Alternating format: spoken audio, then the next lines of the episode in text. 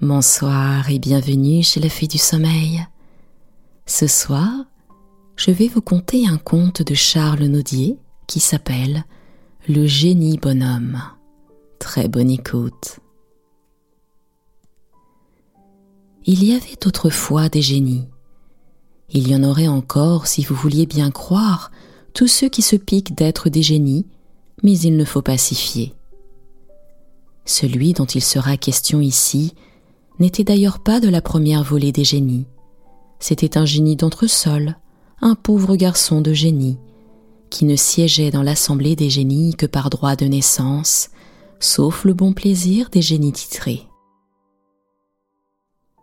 Quand il se présenta pour la première fois, j'ai toujours envie de rire quand j'y pense. Il avait pris pour devise de son petit étendard de cérémonie Fais ce que je dois, advienne que pourra. Aussi l'appela-t-on le génie bonhomme. Ce dernier sobriquet est resté depuis aux esprits simples et naïfs qui pratiquent le bien par sentiment ou par habitude et qui n'ont pas trouvé le secret de faire une science de la vertu. Quant au sobriquet de génie, on en a fait tout ce qu'on a voulu, cela ne nous regarde pas.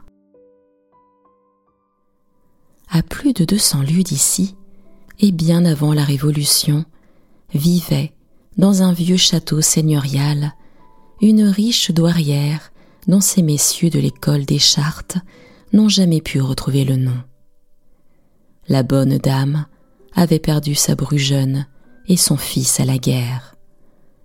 Il ne lui restait pour la consoler dans les ennuis de sa vieillesse que son petit-fils et sa petite-fille qui semblaient être créés pour le plaisir de les voir. Car la peinture elle-même, qui aspire toujours à faire mieux que Dieu n'a fait, n'a jamais rien fait de plus joli.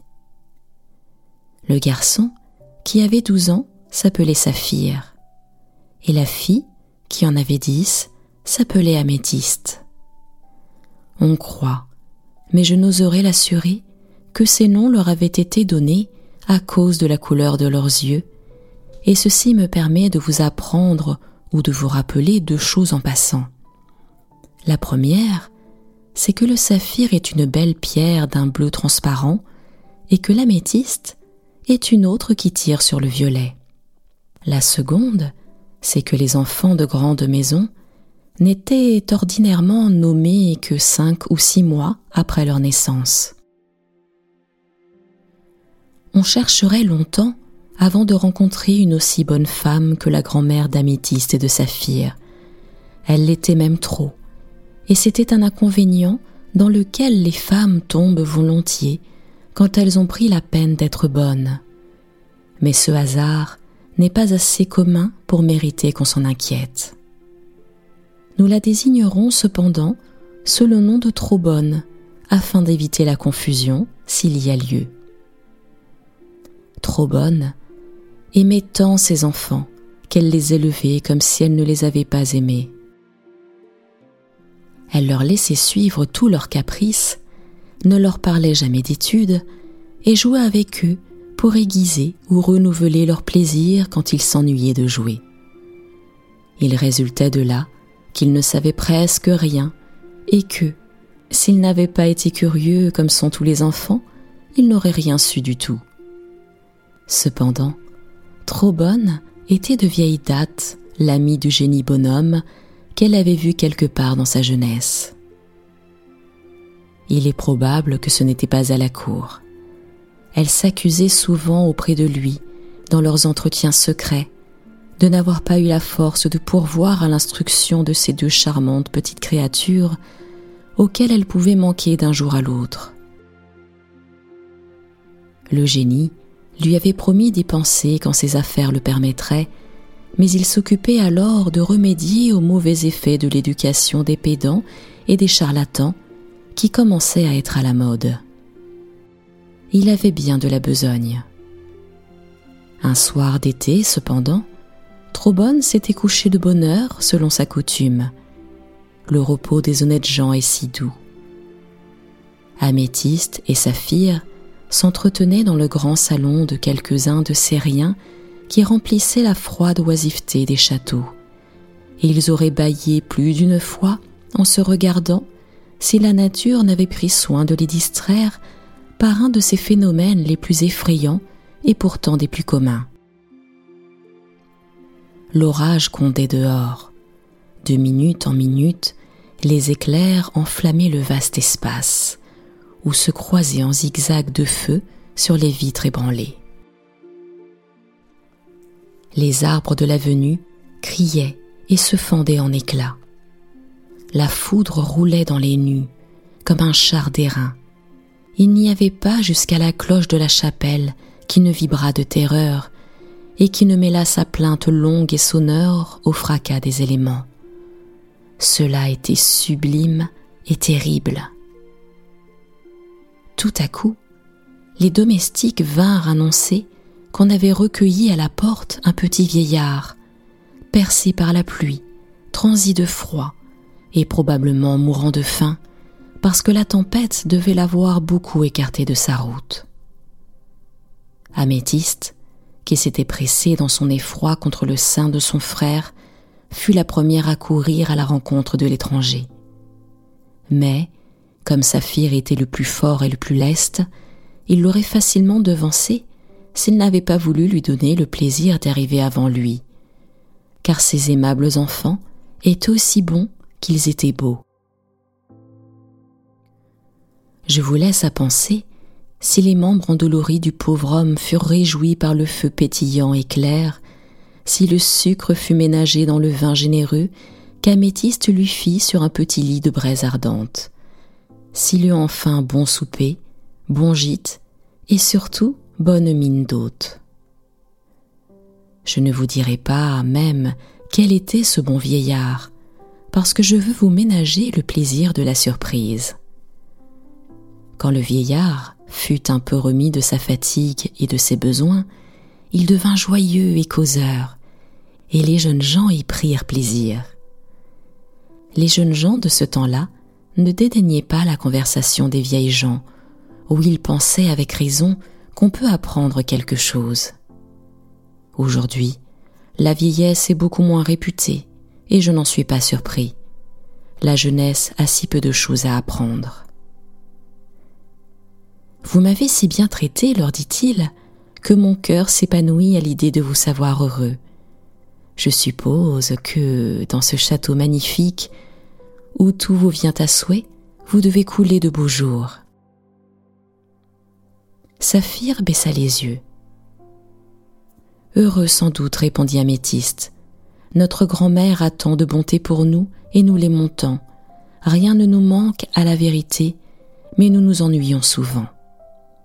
Vous vous ennuyez? s'écria le vieillard avec les marques du plus vif étonnement. Qui a jamais entendu dire qu'on s'ennuyait à votre âge, avec de la fortune et de l'esprit L'ennui est la maladie des gens inutiles, des paresseux et des sots. Quiconque s'ennuie est un être à charge de la société comme à lui-même, qui ne mérite que le mépris. Mais ce n'est pas tout d'être doué par la Providence d'un excellent naturel comme le vôtre si on ne le cultive pas par le travail. Vous ne travaillez donc pas? Travailler répliqua Saphir un peu piqué. Nous sommes riches, et ce château le fait assez voir. Prenez garde, reprit le vieillard en laissant échapper à regret un sourire amer. La foudre qui se tait à peine aurait pu le consumer en passant. Ma grand-mère a plus d'or qu'il n'en faut pour suffire au luxe de sa maison. Les voleurs pourraient bien le prendre. Si vous venez du côté que vous avez dit, continua Saphir d'un ton assuré, vous avez dû traverser une plaine de dix lieues d'étendue, toute chargée de vergers et de moissons. La montagne qui la domine du côté de l'Occident est couronnée d'un palais immense qui fut celui de mes ancêtres, et ils avaient amené à grands frais toutes les richesses de dix générations. Hélas, dit l'inconnu, pourquoi me forcez-vous à payer une si douce hospitalité par une mauvaise nouvelle? Le temps, qui n'épargne rien, n'a pas épargné la plus solide de vos espérances. J'ai côtoyé longtemps la plaine dont vous parlez. Elle a été remplacée par un lac. J'ai voulu visiter le palais de vos aïeux. Je n'en ai trouvé que des ruines, qui servent tout au plus d'asile aujourd'hui à quelques oiseaux nocturnes et à quelques bêtes de proie. Les loutres se disputent la moitié de votre héritage, et l'autre appartient aux hiboux. C'est si peu, mes amis, que l'opulence des hommes. Les enfants se regardèrent. Il n'y a qu'un bien, répondit le vieillard, comme s'il ne les avait pas remarqués, qui mette la vie à l'abri de ces dures vicissitudes, et on ne se le procure que par l'étude et le travail. Oh, contre celui-là, c'est en vain que les eaux se débordent, que la terre se soulève, et que le ciel épuise ses fléaux. Pour qui possède celui-là, il n'y a point de revers qui puisse démonter son courage, tant qu'il lui reste une faculté dans l'âme ou un métier dans la main. L'admirable science des arts est la plus belle dot des fiancés. L'aptitude aux soins domestiques est la couronne des femmes. L'homme qui possède une industrie utile ou des connaissances d'une application commune est plus réellement riche que les riches, ou plutôt, il n'y a que lui de riche et d'indépendant sur la terre. Toute autre fortune est trompeuse et passagère. Elle vaut moins et dure peu. Améthyste et Saphir n'avaient jamais entendu ce langage. Ils se regardèrent encore et ne répondirent pas. Pendant qu'ils gardaient le silence, le vieillard se transfigurait. Ses traits décrépits reprenaient les grâces du bel âge et ses membres cassés l'attitude saine et robuste de la force. Ce pauvre homme était un génie bienfaisant avec lequel je vous ai déjà fait faire connaissance. Nos jeunes gens ne s'en étaient guère doutés, ni vous non plus. Je ne vous quitterai pas, ajouta-t-il en souriant, sans vous laisser un faible gage de ma reconnaissance pour les soins dont vous m'avez comblé. Puisque l'ennui seul a jusqu'ici troublé le bonheur que la nature vous dispensait d'une manière si libérale, recevez de moi ces deux anneaux qui sont de puissants talismans. En poussant le ressort qui en ouvre le chaton, vous trouverez toujours dans l'enseignement qui y est caché un remède infaillible contre cette triste maladie du cœur et de l'esprit. Si cependant l'art divin qui les a fabriqués trompait une fois mes espérances, nous nous reverrons dans un an et nous aviserons alors à d'autres moyens. En attendant, les petits cadeaux entretiennent l'amitié, et je n'attache à celui-ci que deux conditions faciles à remplir. La première, c'est de ne pas consulter l'oracle de l'anneau sans nécessité, c'est-à-dire avant que l'ennui vous gagne. La seconde, c'est d'exécuter ponctuellement tout ce qu'il vous prescrira. En achevant ces paroles, le génie s'en alla, et un auteur doué d'une imagination plus poétique vous dirait qu'il disparut. C'est la manière dont les génies prenaient congé. Améthyste et Saphir ne s'ennuyèrent pas cette nuit-là, et j'imagine cependant qu'ils dormirent peu. Ils pensèrent probablement à leur fortune perdue, à leurs années d'aptitude et d'intelligence plus irréparablement perdues encore. Ils regrettèrent tant d'heures passées dans de vaines dissipations, et qui auraient pu devenir profitables et fécondes s'ils avaient su les employer. Ils se levèrent tristement, se cherchèrent en craignant de se rencontrer, et s'embrassèrent à la hâte en se cachant une larme. Au bout d'un moment, d'embarras, la force de l'habitude l'emporta pourtant encore une fois. Ils retournèrent à leur amusement accoutumé et s'amusèrent moins que de coutume. Je crois que tu t'ennuies, dit Améthyste. J'allais t'adresser la même question, répondit Saphir, mais j'ai eu peur que l'ennui ne servît de prétexte à la curiosité. Je te jure, reprit Améthyste, en poussant le ressort du chaton, que je m'ennuie à la mort. Et au même instant, elle lut, artistement gravée sur la plaque intérieure, cette inscription que Saphir lisait déjà de son côté. Travaillez pour vous rendre utile. Rendez-vous utile pour être aimé, Soyez aimés pour être heureux. Ce n'est pas tout, observa gravement Saphir. Ce que l'oracle de l'anneau nous prescrit, il faut l'exécuter ponctuellement. Essayons, si tu m'en crois. Le travail n'est peut-être pas plus ennuyeux que l'oisiveté. Oh, pour cela je t'en défie, répondit la petite fille. Et puis l'anneau nous réserve certainement quelques autres ressources contre l'ennui. Essayons comme tu le dis. Un mauvais jour est vite passé. Sans être absolument mauvais, comme le craignait Améthyste, ce jour n'eut rien d'agréable. On avait fait venir les maîtres, si souvent repoussés, et ces gens-là parlent une langue qui paraît maussade parce qu'elle est inconnue, mais à laquelle on finit par trouver quelque charme quand on en a pris l'habitude. Le frère et la sœur n'en étaient pas là. Vingt fois, pendant chaque leçon, le chaton s'était entr'ouvert au mouvement du ressort, et vingt fois, l'inscription obstinée s'était montrée à la même place. Il n'y avait pas un mot de changé. Ce fut toujours la même chose pendant une longue semaine. Ce fut encore la même chose pendant la semaine qui la suivit. Saphir ne se sentait pas d'impatience. On a bien raison de dire, murmurait-il en griffonnant un pensum, que les génies de ces temps-ci se répètent. C'est un étrange moyen pour guérir les gens de l'ennui que de les ennuyer à outrance. Au bout de quinze jours, ils s'ennuyaient moins parce que leur amour-propre commençait à s'intéresser à la poursuite de leurs études.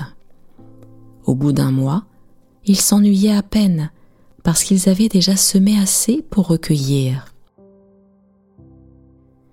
Ils se divertissaient à lire à la récréation et même dans le travail des livres fort instructifs et cependant fort amusants en italien, en anglais, en allemand, ils ne se prenaient point de part directe à la conversation des personnes éclairées, mais ils en faisaient leur profit, depuis que leurs études les mettaient à portée de les comprendre.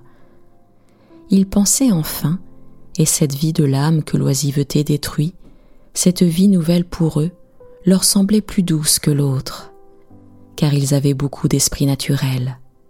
Leur grand-mère était d'ailleurs si heureuse de les voir étudier sans y être contraints, et jouissaient si délicieusement de leur succès.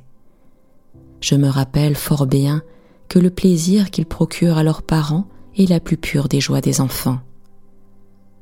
Le ressort joua cependant bien des fois durant la première moitié de l'année. Le septième, le huitième, le neuvième mois, on l'exerça encore de temps à autre. Le douzième, il était rouillé. Ce fut alors que le génie revint au château, comme il s'y était engagé. Les génies de cette époque étaient fort ponctuels dans leurs promesses. Pour cette nouvelle visite, il avait déployé un peu plus de pompe, celle d'un sage qui use de la fortune sans l'étaler en vain, parce qu'il sait le moyen d'en faire un meilleur usage.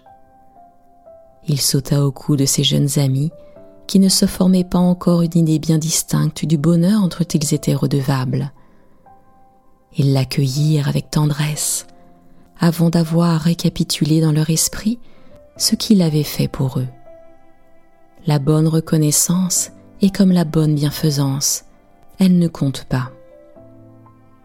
Eh bien, enfant, leur dit-il gaiement, vous m'en avez beaucoup voulu, car la science est aussi de l'ennui. Je l'ai entendu dire souvent, et il y a des savants par le monde qui m'ont disposé à le croire. Aujourd'hui, plus d'études, plus de science, plus de travail sérieux. Du plaisir s'il y en a, des jouets, des spectacles, des fêtes. Saphir, vous m'enseignerez le pas le plus à la mode? Mademoiselle, j'ai l'honneur de vous retenir pour la première contredanse je me suis réservé de vous apprendre que vous étiez plus riche que jamais. Ce maudit lac s'est retiré, et le séjour de ces conquérants importuns décuple la fertilité de terre. On a déblayé les ruines du palais, et on a trouvé dans les fondations un trésor qui a dix fois plus de valeur. Les voleurs pourraient le prendre, dit Améthyste. Le lac regagnera peut-être le terrain qu'il a perdu, dit Saphir. Le génie avait perdu leur dernière parole où il en avait l'air. Il était dans le salon. Ce brave homme est bien frivole pour un vieillard, dit Saphir. Et bien bête pour un génie, dit Améthyste.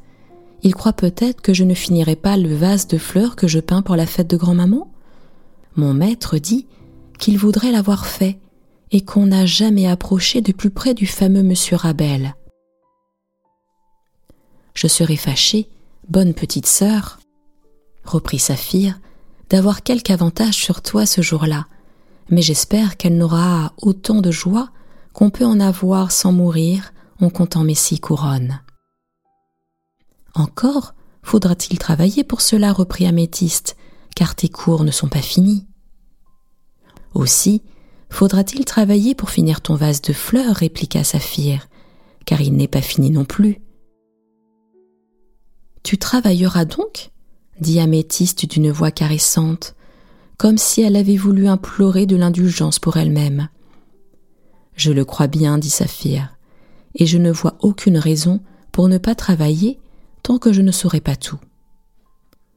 Nous en avons pour longtemps, s'écria sa sœur en bondissant de plaisir. Et en parlant ainsi, les jeunes gens arrivaient près de Trobonne, qui était alors trop heureuse. Saphir s'avança le premier, comme le plus déterminé, pour prier sa grand-mère de leur permettre le travail, au moins pour deux autres années encore. Le génie, qui essayait des entrechats et des ronds de jambes en attendant sa première leçon de danse, partit d'un éclat de rire presque inextinguible, auquel succédèrent pourtant quelques douces larmes.